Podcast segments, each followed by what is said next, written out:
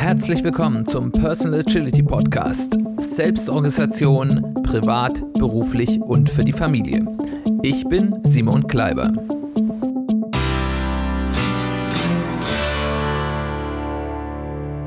Herzlich willkommen zu einer weiteren Ausgabe des Personal Agility Podcast. Es ist die Folge Nummer 30. Schön, dass du wieder eingeschaltet hast. Ich bedanke mich, wie eigentlich immer, wieder für das Feedback, das ich erhalten habe. Mir ist es sehr wichtig, dass ich von euch da auch so eine bisschen Rückmeldung bekomme. Also auch Aufforderung an dich, wenn du Gedanken hast, Ideen, Widerspruch zu dem, was du hier in diesem Podcast hörst, freue ich mich sehr, wenn du mit mir in Kontakt trittst, über Mail, über soziale Medien oder über unsere Website www.personal-agility-podcast.de, wo es für jede Folge einen eigenen Blogpost mit Kommentarfunktion gibt. Also, wenn du in Diskussion, in Kontakt mit mir treten willst und diskutieren willst und vielleicht auch mit anderen Hörern, dann freue ich mich, etwas von dir zu hören.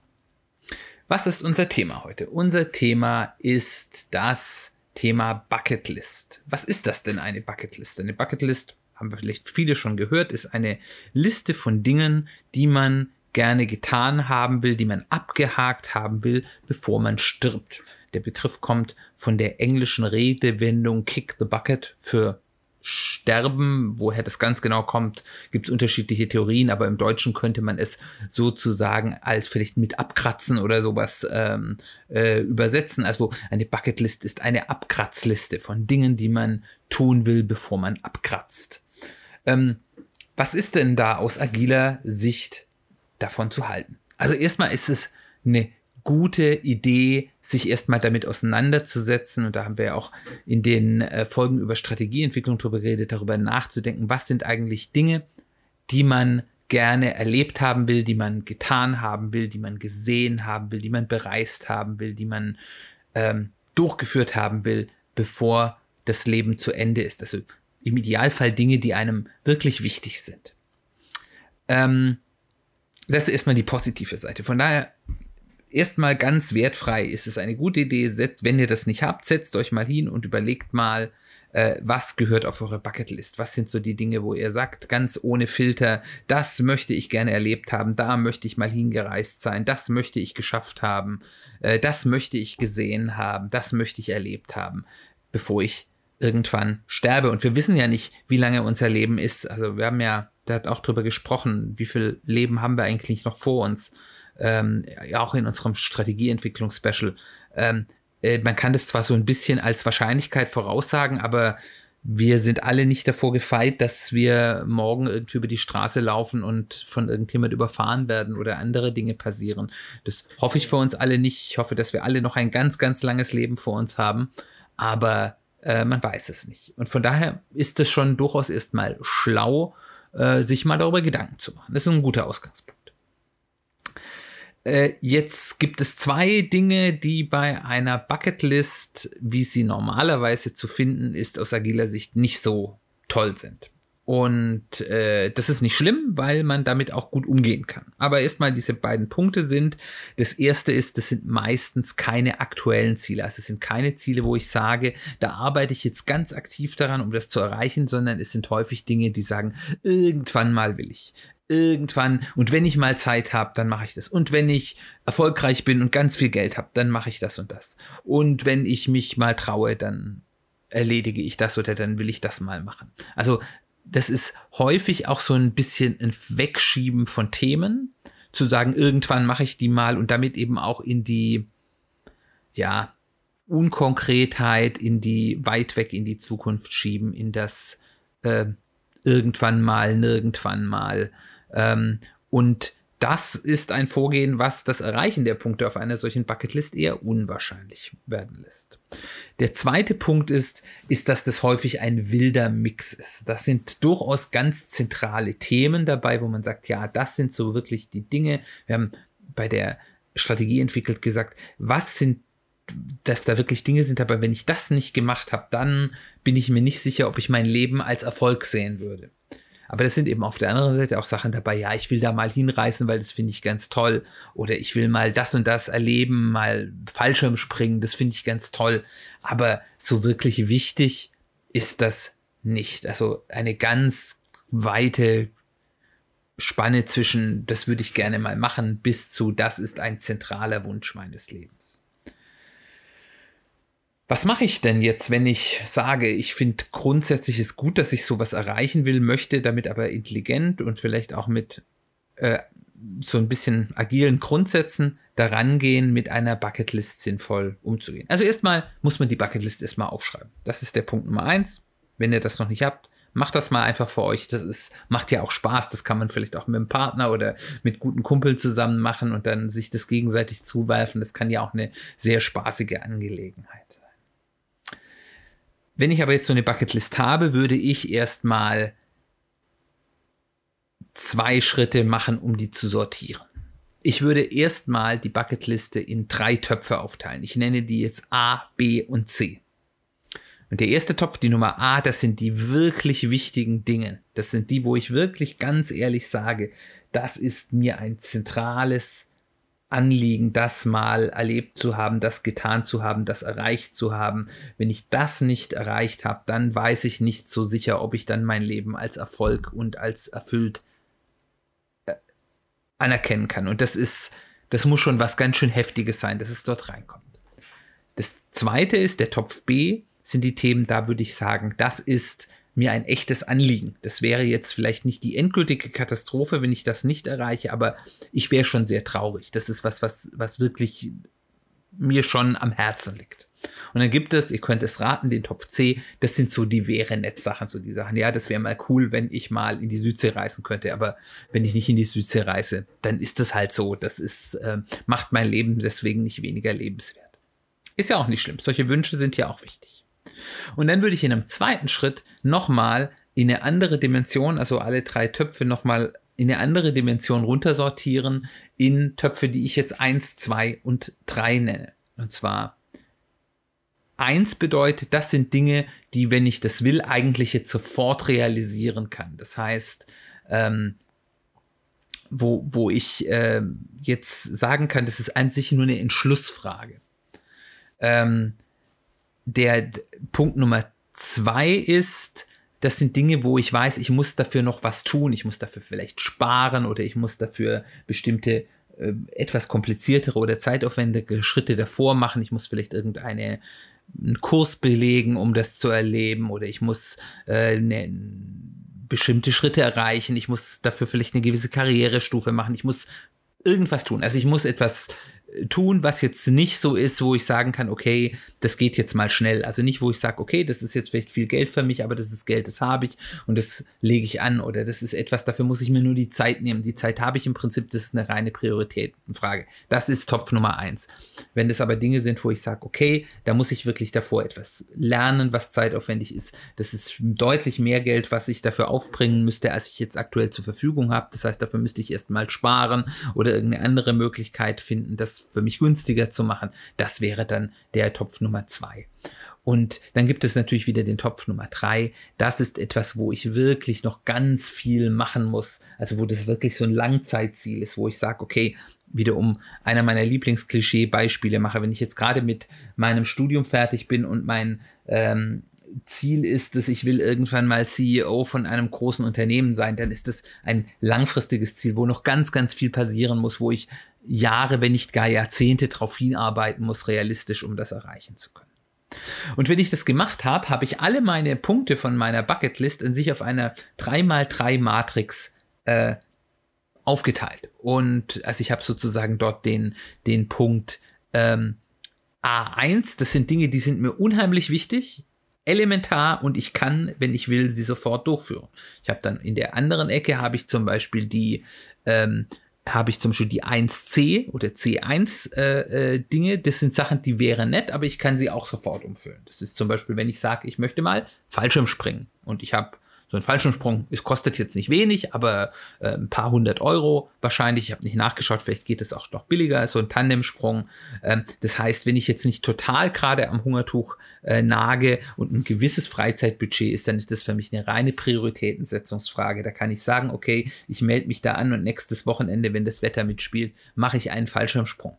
Ähm, das ist, äh, wäre dann vielleicht dieser CC1-Punkt, ähm, kann ich sofort durchführen, aber ähm, ist mir jetzt nicht so elementar wichtig. Und dann habe ich eben, äh, dann auf der anderen Seite habe ich da dann die A1-Themen zum Beispiel, äh, die, die, Entschuldigung, die A3-Themen, das sind ganz elementare Dinge, die wichtig sind, das weiß ich, aber da muss ich noch viele, viele, viele, viele Jahre dran arbeiten, um das mal erreichen zu können. Das sind so die großen Ziele im Leben. Und äh, auf der anderen Seite habe ich dann eben auch zum Beispiel so Sachen wie C3, wo man sagt, das wäre nur nett und ich muss da unheimlich viel tun. Das sind dann so Sachen, wo man dann eben sich die Frage stellen muss, ist es das wert?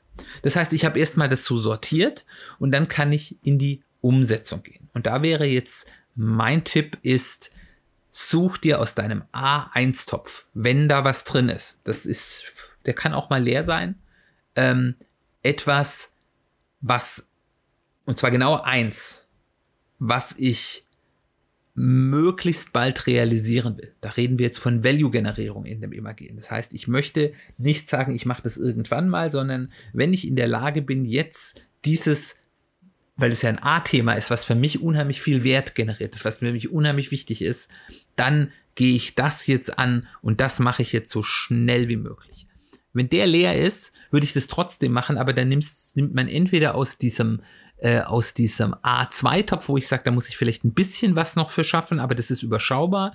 Oder ich sage, ich nehme etwas aus dem B1-Topf, was ich sofort umsetzen kann, aber was mir auch wichtig ist, aber nicht so elementar. Aber auf jeden Fall, dass ich sage, ich nehme mir einen Punkt, wo ich sage, da will ich jetzt ganz konkret kurz bis mittelfristig dran arbeiten, um mir Wert zu generieren, dass ich schon sagen kann, ja, ich habe ein, eine Sache, die ganz wichtig für mich ist, erledigt und wenn ich in zwei Monaten vom Zug oder vom Auto überfahren werde, dann habe ich zumindest dieses Thema, was mir ganz wichtig ist, erreicht. Ähm, das zweite ist, ich schaue mir nochmal weiter meine Einzeltöpfe an ähm, also von Dingen, die ich an sich sofort umsetzen kann, von A bis C. Und schau, was kann ich mit möglichst wenig Aufwand, was immer das bedeutet, Zeit, Geld, Energie, was das ist, realisieren. Und nimm einen Teil davon, je nachdem wie viel das ist, in dein Backlog. Und äh, natürlich die Themen, die du mit äh, in, im Topf A hast, also die dir wichtiger sind, natürlich zuerst und dann eben B oder C. Und das sind im Endeffekt, sind das in der Wirtschaftswissenschaft würde man sagen, das sind low-hanging fruits. Wieder auch Value Focus. Das heißt, ich versuche zu schauen, wie kann ich mir mit möglichst wenig Aufwand möglichst viel Wert generieren. Also von Dingen, die mir wichtig sind, die ich mit ganz wenig Aufwand durchführen kann. Das ist der Schritt Nummer zwei. Und dann kommen wir zum Schritt Nummer drei. Jetzt schaue ich mir mal die Punkte an, die ich in A3 und A2 habe. Und zwar das so, also Dinge, für die ich noch was tun muss, vielleicht sogar sehr viel tun muss. Und da sollte ich wirklich auch nach Priorität schauen. Wenn ich ein A3-Thema habe, was mir wichtiger ist als ein A2-Thema, dann schaue ich mir vielleicht erstmal das A3-Thema an. Also das, was, wo ich noch ganz viel zu tun habe. Und jetzt schaue ich mir meine persönliche Strategie an oder fange anhand diesem Punkt an, mir eine persönliche Strategie zu bauen, wenn ich noch keine habe und überlege mir, was muss ich eigentlich in den nächsten Monaten, wenn es ein Zweierthema ist oder Jahren, wenn es ein äh, Dreierthema ist, tun, dass ich eine gute Chance habe, dieses Ziel zu erreichen. Und damit schaffe ich es eben wirklich, meine Strategie, das, was ich tue im Leben, auch darauf auszurichten, dass ich die Chance vergrößere, die Dinge, die mir wirklich wichtig sind, zu erreichen. Und die Dinge, die ja wirklich wichtig sind, sind ja häufig die, die ich auf so einer Bucketlist stehen habe. Der letzte Punkt ist, misste deine Bucketlist aus. Insbesondere die Sachen, die du irgendwie in B3, C3 natürlich oder C2 auch hast. Also Dinge, die relativ viel Aufwand brauchen und dir weniger wichtig sind. Da kannst du dir mal wirklich drüber nachdenken, ist das wirklich notwendig? Schmeißt du sie mal raus. Wenn es dann doch wichtig ist, wichtige Dinge kommen immer wieder. Das heißt also, wenn ich dann doch feststelle, das, was ich da rausgeschm rausgeschmissen habe, weil ich es jetzt als nicht so wichtig eingeordnet habe, ist mir doch wichtiger, dann kommt das auch immer wieder und kommt dir immer wieder in Geist. Dann kannst du auch sagen, ja, ist es mir vielleicht doch wichtiger, als ich zuerst dachte. Ich nehme es wieder auf. Und dann habe ich erstmal eine wohlsortierte Bucketlist. Ich habe ein ganz wichtiges Thema, auf das ich mit Priorität zuarbeite. Ich habe mir einige leicht zu erreichende Themen äh, mit in mein Backlog für die nächsten Wochen und Monate genommen, um da dann eben auch daraus Wert zu erzeugen. Und ähm, ich habe meine Strategie ausgerichtet auf die Dinge, die mir wirklich, wirklich wichtig sind und habe das Ganze noch ein bisschen fokussiert, indem ich, ich sag mal, unnötigen Kram, der da halt vielleicht auch aus einer Laune oder sonst irgendwas oder was nur auf den ersten Blick irgendwie wichtig erschien, ähm, raussortiert. Und das ist eine Übung, die würde ich wirklich regelmäßig wiederholen.